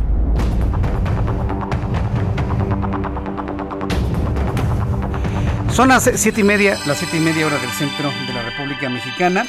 Como todos los viernes, abrimos un espacio, abrimos un espacio aquí en el Heraldo Radio para generar información, para generar elementos de, criterio y mejorar nuestra convivencia en la vialidad en la Ciudad de México. Hoy ha sido un día verdaderamente complejo, ¿eh? Mucho tránsito por donde sea. Y para hablar sobre ello, como todos los viernes, Andrés Layuz, secretario de Movilidad de la Ciudad de México. Estimado secretario Andrés Layuz, bienvenido. Gusto en saludarlo. Buenas tardes. Buenas tardes, Jesús Martín. Muchas gracias por, por la invitación, por el espacio. Eh, quisiera empezar por un asunto que, la verdad, debo decirlo, me pareció una idea extraordinaria, que fue la implementación de un metrobús emergente en la avenida Tláhuac para cubrir todo este tramo en donde mucha gente necesita transporte. ¿Cómo van las pruebas operativas? ¿Cuándo empe empezaría el servicio regular propiamente dicho? Andrés. Eh, en este momento, como, como bien dices, eh, estamos en pruebas operativas. Y esto quiere decir que desde el miércoles ya no, estuvimos la semana pasada haciendo pruebas con los autobuses en vacío y desde el miércoles ya son pruebas con usuarios.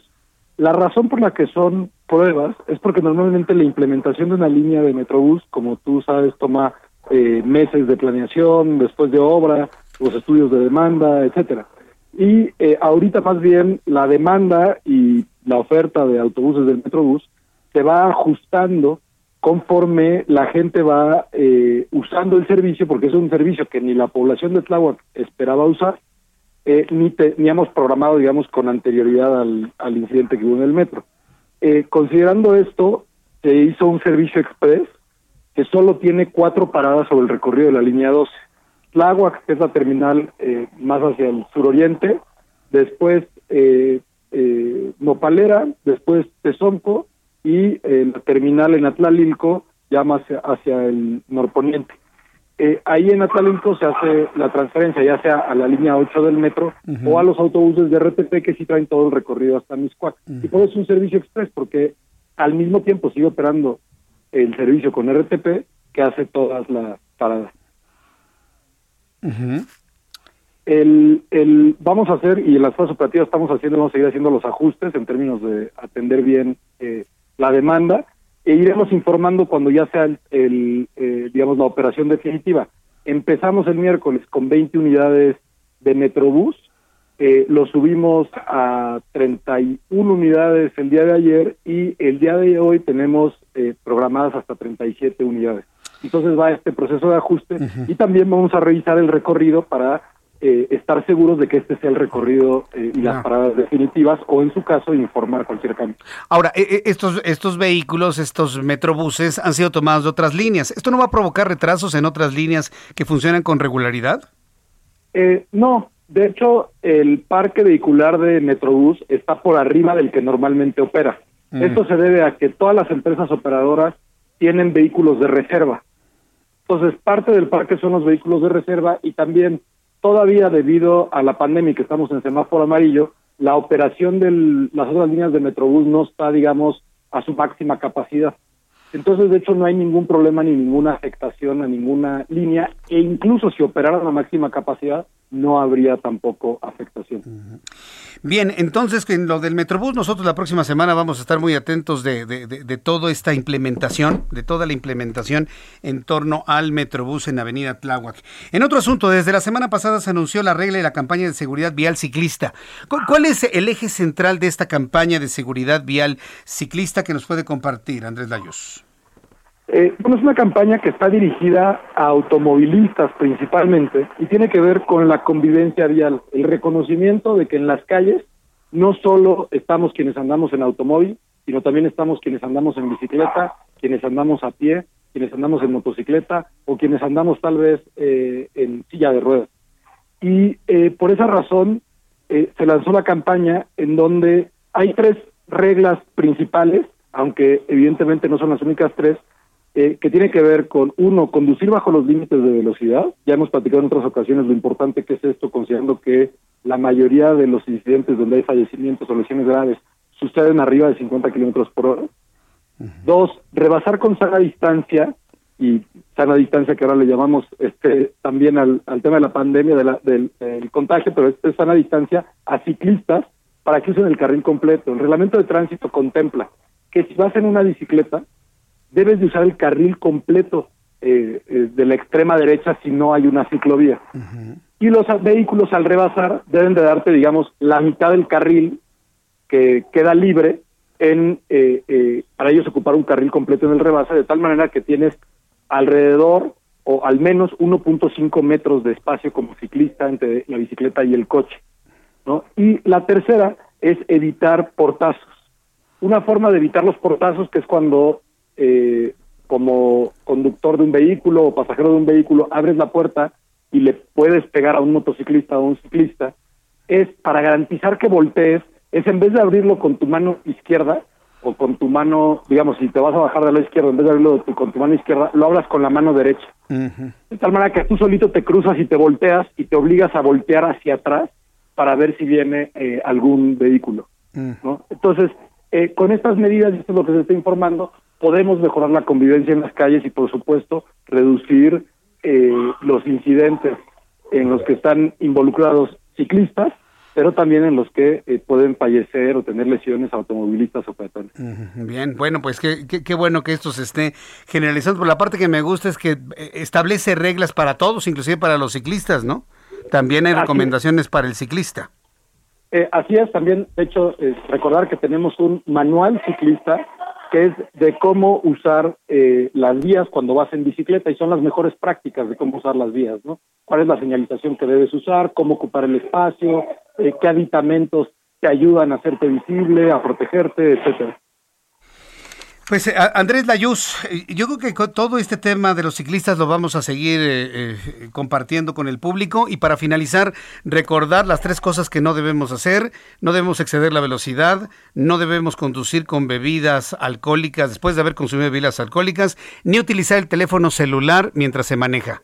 Así, ¿verdad? Así, así es, creo que este, estos viernes que hemos tenido la oportunidad de platicar, Jesús Martín, eso es lo que hemos transmitido y es lo más importante y te agradezco que tú mismo este, lo transmitas. Ya, ya me lo ya- aprendí, ya me lo aprendí, Andrés, ya me lo aprendí los tres, ¿no? Celular, alcohol, velocidad. Ya con eso estamos del otro lado. Y si salvamos una vida con esta recomendación, habremos cumplido con este, con este objetivo, Andrés Layuz.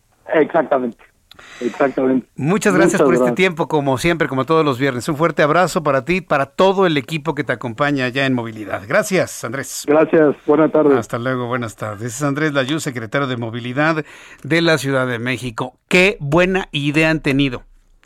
No nada más en la de generar ideas, generar protocolos, generar información, sino transmitirla. Hacer la labor de comunicación. De verdad, mire, si una persona dice, no, voy a manejar más despacito, habrá salvado la vida. Híjole, se me pasaron las cucharadas. Voy a dejar el coche estacionado y me voy a ir en un Uber, o en un Didi, o en un Cabify. Habremos salvado una vida. No, ¿sabes qué? Voy a apagar ahorita el teléfono celular y me voy a concentrar para llegar bien a mi casa y abrazar a mis hijos. Si este tipo de actitudes le salvan la vida a una persona, habremos cumplido con nuestra labor de comunicadores. 7 con 38, las 7 con 38 horas del centro de la República Mexicana. Hoy el Heraldo de México publica en su edición impresa y también en la edición web, no se lo puede perder, los resultados de...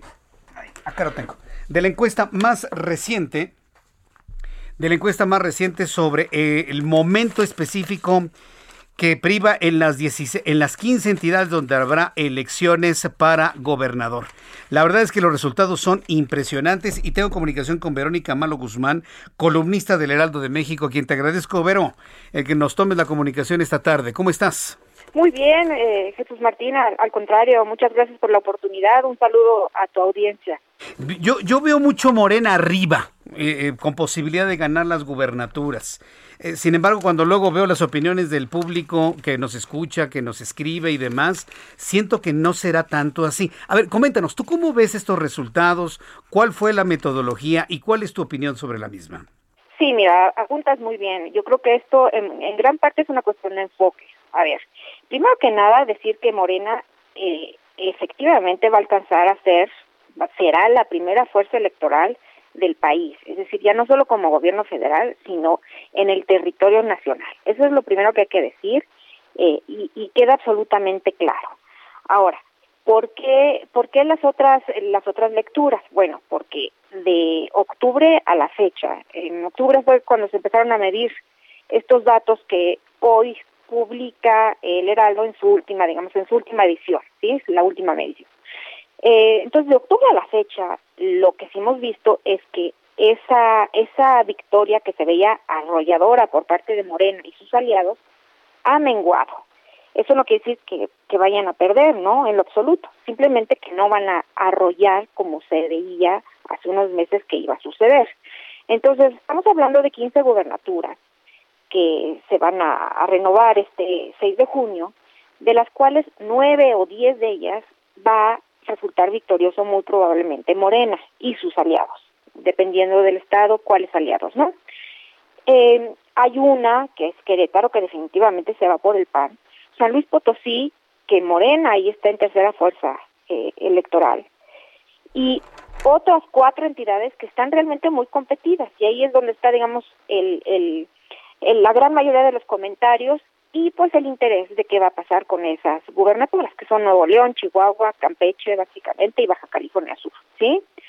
Este, la otra cosa que se habla mucho y que también por eso hay distintas lecturas es lo que va a pasar en la Ciudad de México, en las 16 alcaldías, que también, por cierto, ha estado midiendo el Heraldo de México, el Heraldo Media Group, lo, está, lo ha estado publicando, este, dando, dando a conocer los resultados, y ahí lo que pasa es que están muy competidas cinco o seis de esas alcaldías, cuando que pues la oposición, la oposición a Morena, en este caso, pues eh, controla, a la fecha controla solo dos. Entonces, pues ahí también se ve que ha habido un, una suerte de golpe a, a el López Obradorismo en la Ciudad de México, de forma tal que ya hay cinco o seis eh, eh, alcaldías que están siendo competidas en estos momentos, ¿sí? Que son Álvaro Obregón, eh, Benito Juárez, Coyoacán, Coajimal, La Magdalena Contreras y Miguel Hidalgo, ¿sí?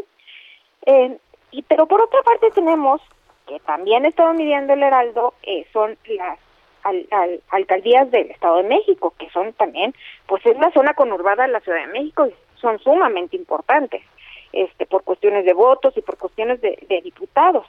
Y ahí lo que estamos viendo es un efecto contrario era el bastión, ha sido el bastión priista y lo está empezando a ganar poco a poco Morena y sus aliados. Entonces, lo que va perdiendo Morena en la Ciudad de México lo está es una suerte de compensación en el Estado de México, ¿sí? Mm.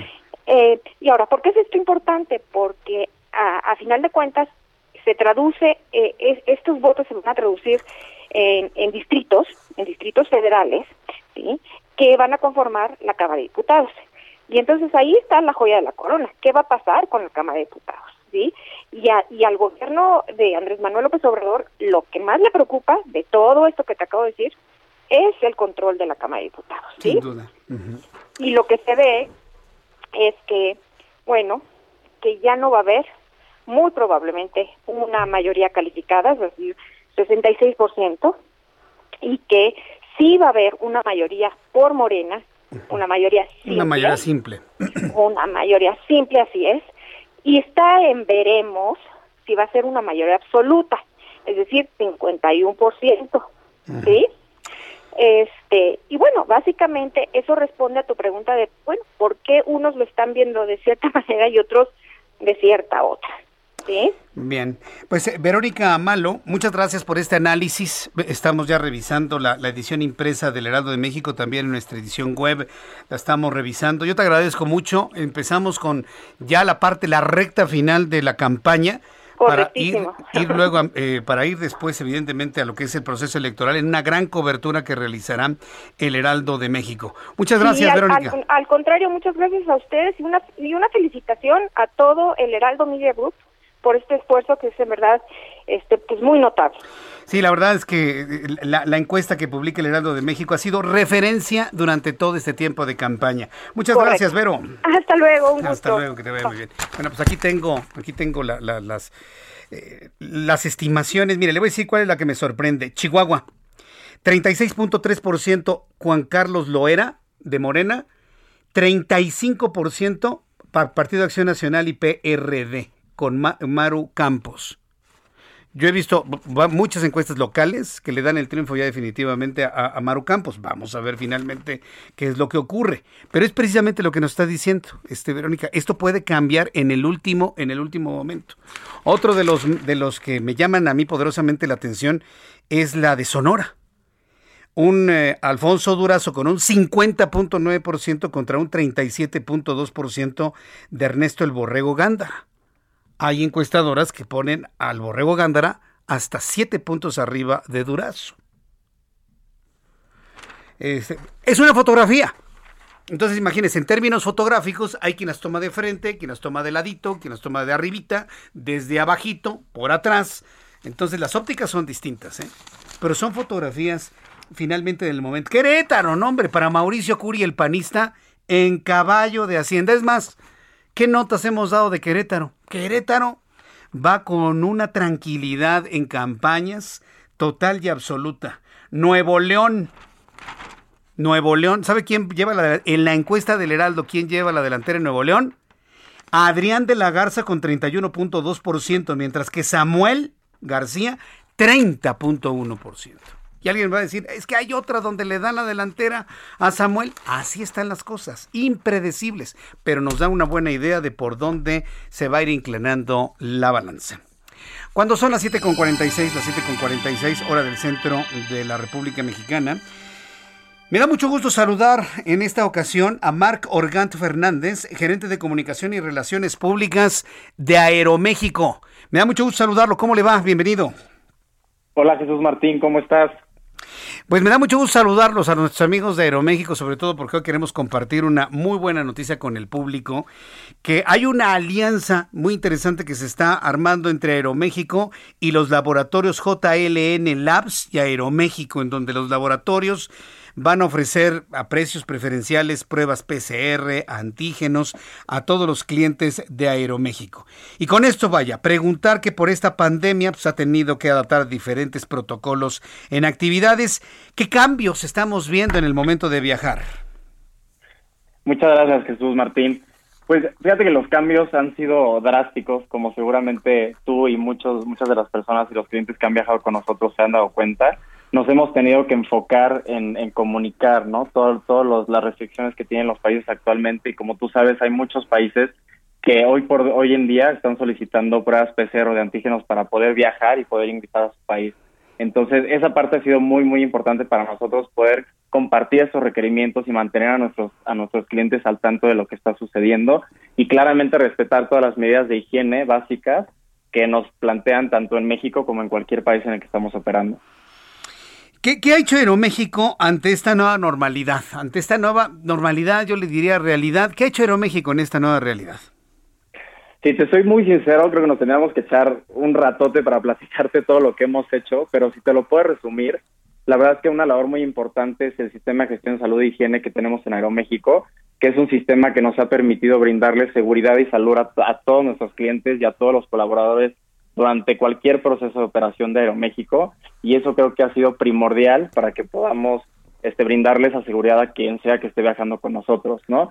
Y una parte importante también es, ha sido concretar las alianzas con distintos laboratorios de prestigio, como en este caso tú muy bien lo mencionaste, con JLN Labs, que hemos hecho una alianza y este y la verdad es que pues creo que es muy bueno para nuestros clientes, ¿no? Tener un precio especial en pruebas PCR y de antígenos que son resultados de confianza, ¿no? Tienen tiempos de entrega que son funcionales para todo el tiempo de todas las, este, funcionalidades de viajar y la posibilidad de que te lo puedas hacer tanto en tu casa, oficina o en cualquier sucursal.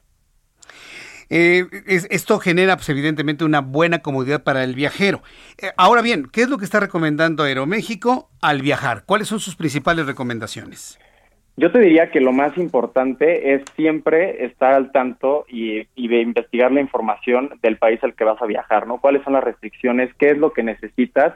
y te puedo decir que nosotros de manera proactiva lo estamos comunicando con nuestros clientes. Tenemos una landing page en el sitio de Aeroméxico en el que podrás encontrar toda la información que necesitas de cualquier país al que estamos volando nosotros actualmente. Y por darte un número, nosotros hemos transportado de enero a mayo este, a países, bueno, a Estados Unidos, Canadá, Sudamérica, Europa y Asia, alrededor de un millón de pasajeros.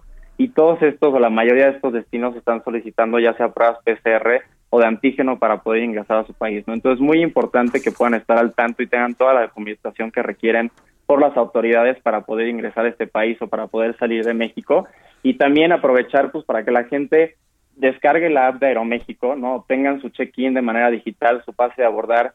Aeroméxico está trabajando también en que tengamos un journey que sea touchless, ¿no? O sea, que la gente no necesariamente tenga que pasar por un mostrador, sino que pueda hacer todo de manera digital para que puedas abordar directamente a tu vuelo. Mm, correcto. Bueno, pues estas son todas las eh, ventajas y posibilidades que debo entender que son medidas de higiene implementadas para por Aeroméxico en sus vuelos.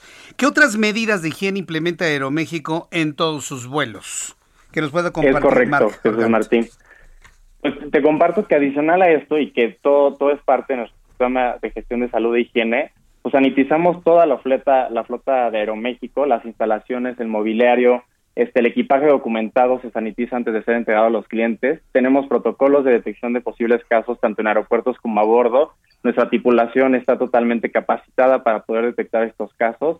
Los alimentos están con los más altos estándares de higiene de, este, y de calidad y todo nuestro personal utiliza elementos de, de protección durante toda la operación. Entonces creo que esto, este, en general, no añadió a, todo, toda la experiencia que puedes vivir con nosotros. Lo más importante es que, que te sientas seguro, ¿no? Y cualquiera, cualquier persona que viaje con nosotros sepa que en el momento de que suba un vuelo con Aeroméxico va a tener una experiencia de calidad. Magnífico. Y bueno, ahora, digo, después de todo esto, pues los servicios de JLN Labs, que, que, por cierto, ¿dónde los vamos a encontrar? ¿Cómo, ¿Cómo va a ser esto? Es decir, si yo viajo con Aeroméxico y necesito hacerme una prueba y demás, en el espíritu de esta alianza, ¿cómo, ¿cómo los voy a ubicar? ¿Cómo los voy a encontrar? Tú, tú, puedes encontrar la información completa en el sitio de Aeroméxico. Tenemos un apartado específico para todas las alianzas que tenemos con las, los laboratorios, específicamente con JN Labs lo que tú vas a poder hacer es una vez que presentas tu pase a abordar con Aeroméxico o con Delta, este, tú puedes, ah, ya sea hablando por teléfono, contactándote directamente con ellos, solicitar ¿no? que sea tu prueba en casa, oficina o sucursal. Y ellos te darán los precios que tenemos que son preferenciales para clientes Aeroméxico que presentan su boleto. Muy bien, y ya presentando el boleto tengo acceso a los servicios de diagnóstico que me ofrece JLN Labs, entonces. Es correcto. Muy bien, bueno, pues me, parece que esta, esta alianza va a crecer mucho entre JLN Labs y Aeroméxico. Y bueno, pues me ha dado muchísimo gusto, estimado Marco Organt Fernández, gerente de comunicación y relaciones públicas de Aeroméxico, el tener esta comunicación para poder hacer este anuncio a nivel nacional para todos nuestros amigos que nos escuchan y que por motivos de negocio o de placer utilizan los servicios de esta gran aerolínea mexicana Aeroméxico. Muchísimas gracias, estimado Marco. Muchas gracias a ti. Jesús Martín, y esperamos verte pronto a bordo. Eh, así será, Dios mediante, por ahí los estaré visitando. Gracias, Marc. Claro que sí. Hasta pronto, que te vaya muy bien. Marc Organ Fernández. Buenos, buenos amigos de Aeroméxico y ahora mire, con esta alianza con JLN Labs, si usted está pensando en pruebas de diagnóstico de, cualquier tipo de, de, estudio clínico que le esté enviando su médico tratante, su médico de cabecera, piense en JLN Labs.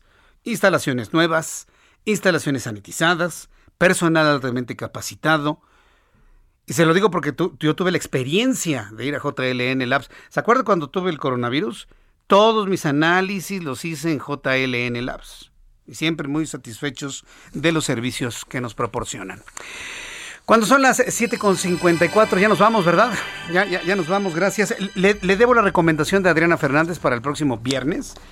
Hoy estuvimos saturados de información, sobre todo porque tuvimos muchos asuntos que tienen que ver evidentemente con lo electoral. Estamos prácticamente con los dedos en la puerta con el proceso electoral. Tuvimos muchos asuntos de ciudad, asaltos, persecuciones, Vaya, hoy tuvimos un programa cargadito de información, pero la verdad, mire, muy entretenido, dos horas, a veces como que no nos resultan suficientes. Pero mire, es momento de invitarla a que se quede en estos micrófonos del Heraldo Radio, a continuación República H con Blanca Becerril. Yo le espero mañana, 9 de la mañana, en mis digitales para que platiquemos de todas las noticias rumbo a las elecciones del próximo domingo 6 de junio y el próximo lunes a las 2 de la tarde a las 2 por el 10 en el Heraldo Televisión, yo lo espero, y en el Heraldo Radio a las 6 de la tarde en todas las frecuencias de la poderosa red del Heraldo Radio en toda la República Mexicana. Yo soy Jesús Martín Mendoza por su atención, gracias y que tenga usted un extraordinario fin de semana. Esto fue Las Noticias de la Tarde con Jesús Martín Mendoza. Heraldo Radio, la H que sí suena y ahora también se escucha.